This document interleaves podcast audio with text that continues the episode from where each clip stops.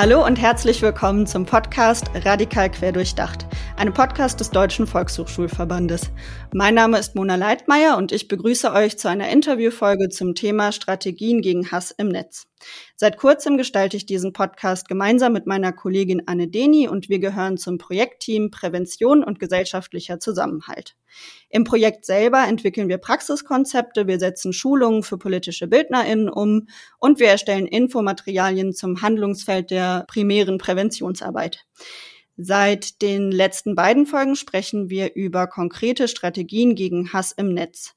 In Folge 44, das ist die Grundlagenfolge zu diesem Schwerpunkt, konzentrieren wir uns vor allem auf das Online-Toolkit for Human Rights Speech.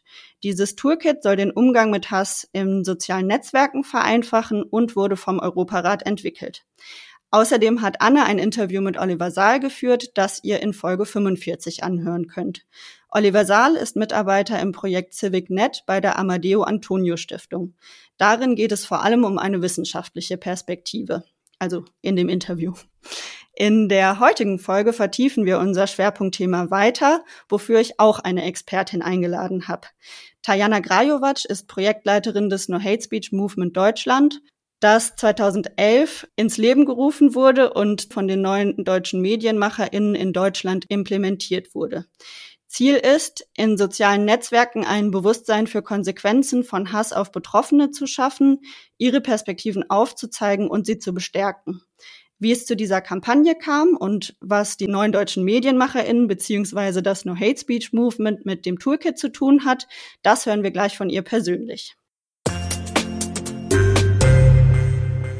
Tajana, schön, dass du bei uns bist. 2019 hast du als Community Managerin für Social Media im No Hate Speech Movement gestartet und dann im Juni 2021 die Projektleitung übernommen.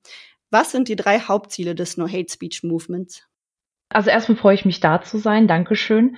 Äh, du hast schon ganz, ganz gut gesagt, unser Hauptziel ist es, die Aufmerksamkeit auf die Betroffenen zu richten und weniger auf die TäterInnen.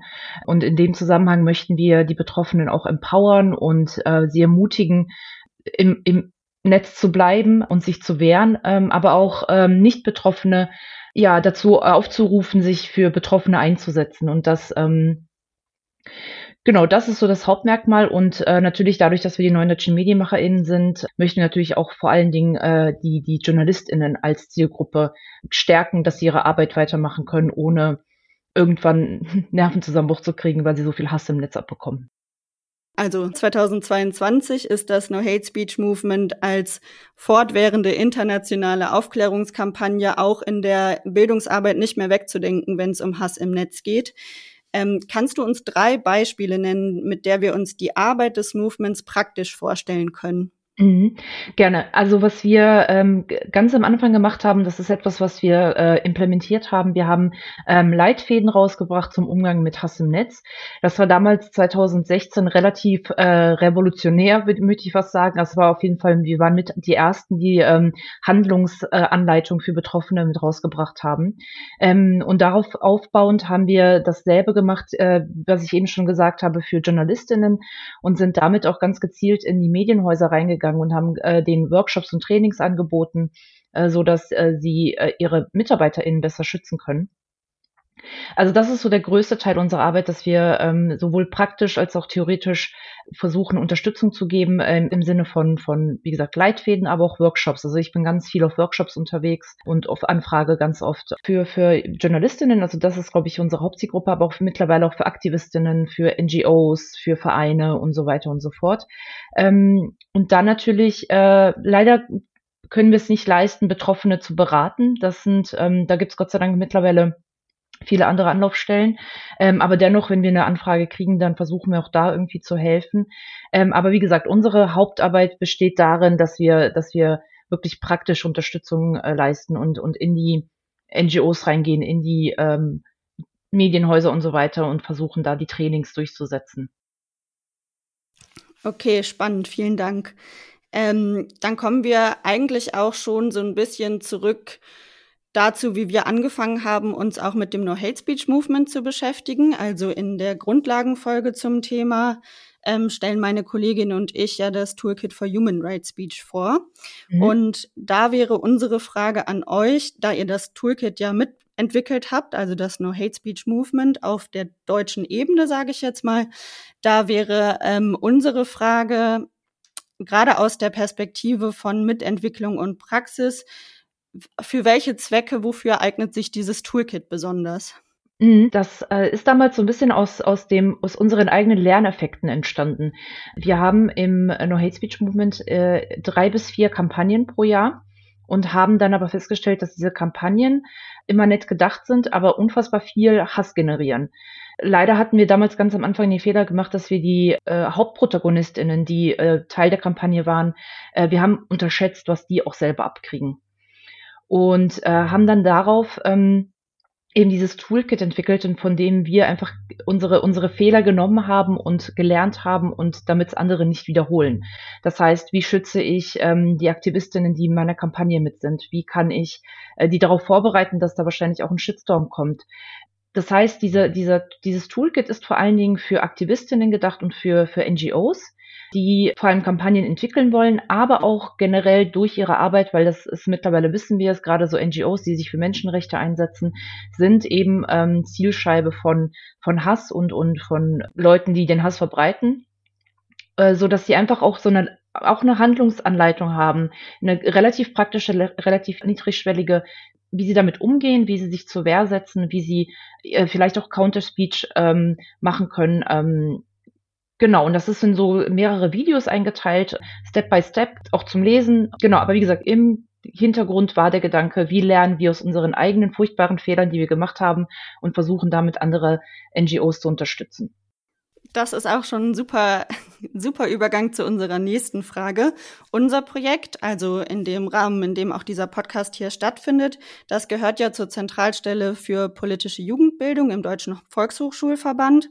Und ähm, da wäre natürlich für uns auch spannend zu hören, gerade so in diesem Tätigkeitsbereich, wo seht ihr, vielleicht sind es auch zwei Fragen, wo seht ihr Anknüpfungspunkte einmal in der Arbeit mit Volkshochschulen, also auch in der Erwachsenenbildung und einmal in der Bildungsarbeit mit Jugendlichen und jungen Erwachsenen. Ich finde, ich finde Volkshochschulen, das ist etwas, was ich in meinen, meinen Workshops ganz oft sage und in Trainings. Ähm, wir fokussieren uns sehr auf ähm, Medienkompetenz bei Jugendlichen und jungen Erwachsenen und Kindern.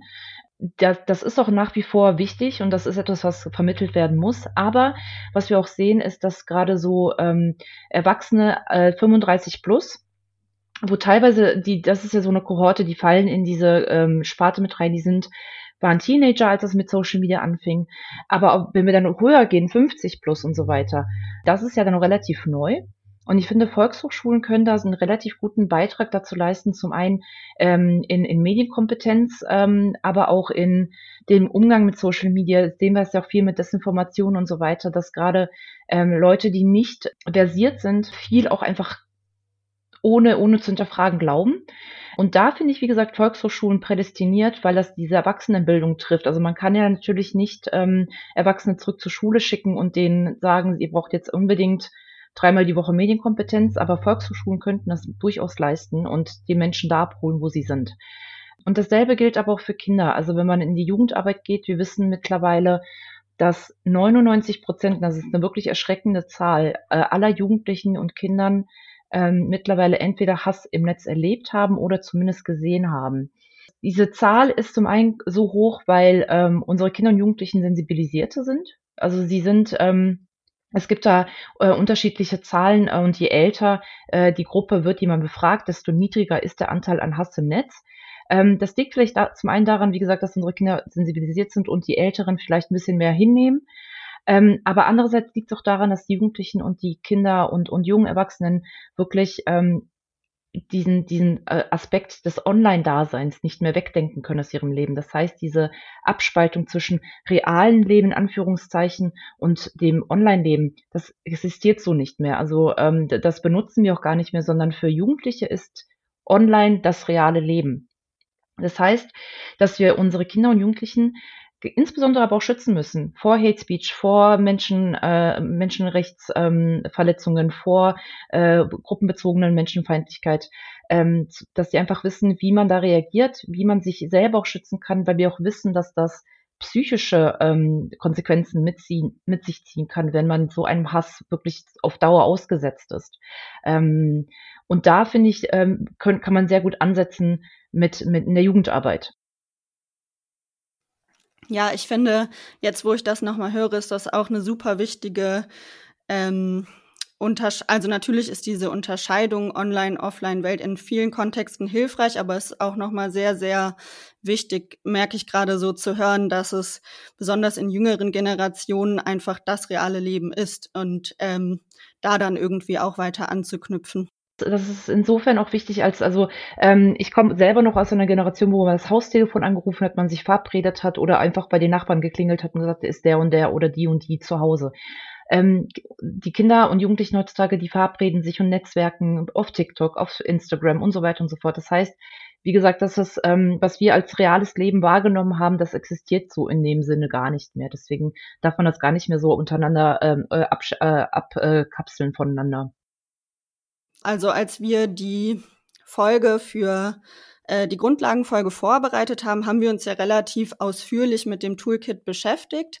Und da fanden wir zum Beispiel auch nochmal, also erstmal hat alleine die Beschäftigung damit schon nochmal viele Fragen aufgeworfen und mhm. aber auch viele Fragen beantwortet tatsächlich, was ich auch bemerkenswert fand. Und gerade wenn es darum ging, auch nochmal so verschiedene Zielgruppen einerseits von Hate Speech oder Hass im Netz allgemein, aber eben auch verschiedene Zielgruppen in der Beschäftigung mit Medien und wie man eben heutzutage eigentlich seinen Alltag gestaltet, dass es natürlich ein Unterschied ist. Das hast du ja gerade auch nochmal betont, wenn es um verschiedene Altersgruppen geht, aber mhm.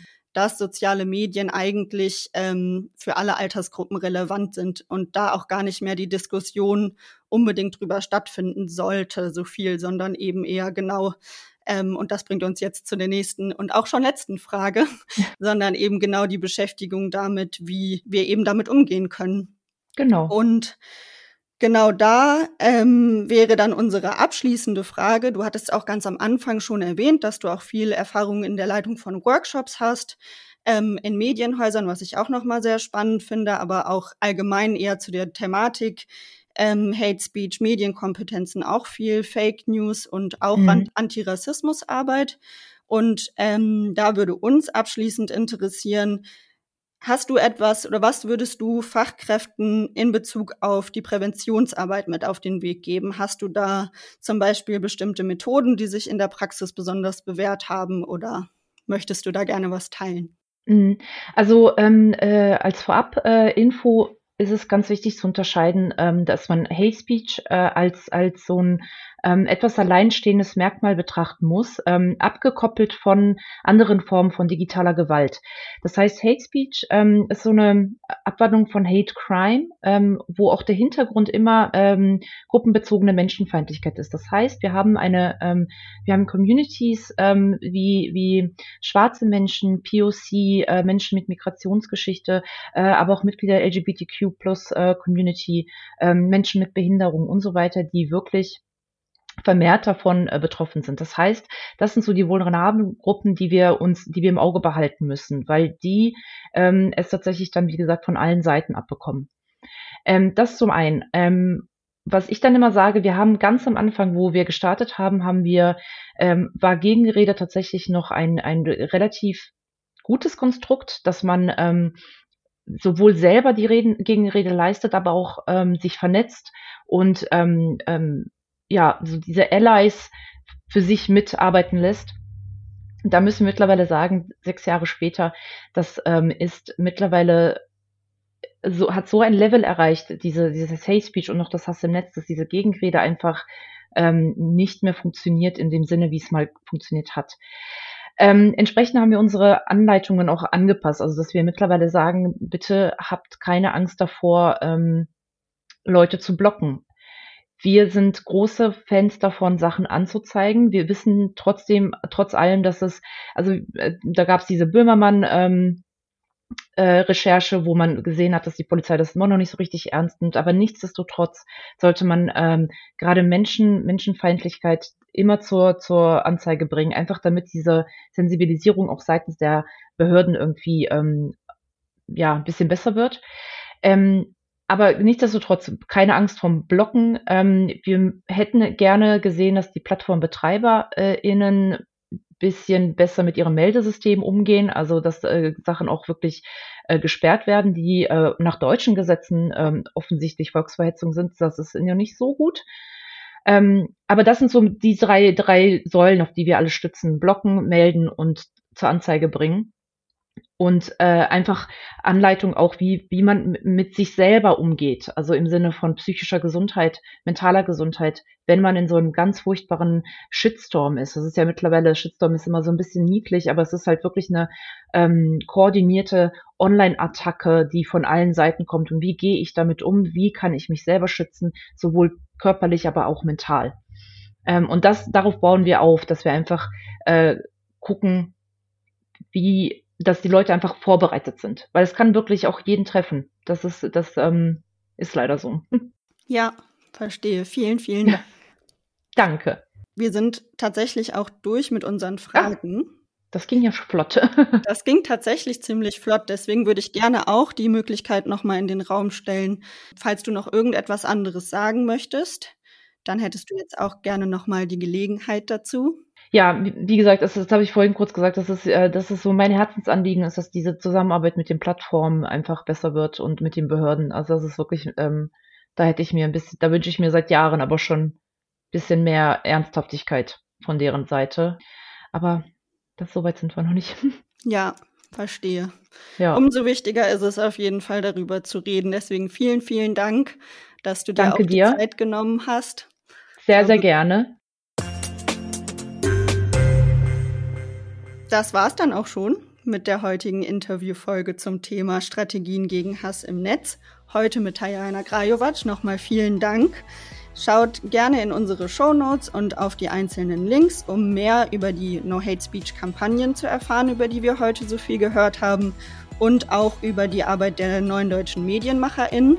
Wir werden euch wie immer alle Links auch unten zusammenstellen, sodass ihr direkt nachgucken könnt und ansonsten freuen wir uns, wenn ihr wieder dabei seid bei einer nächsten Folge von Radikal quer durchdacht.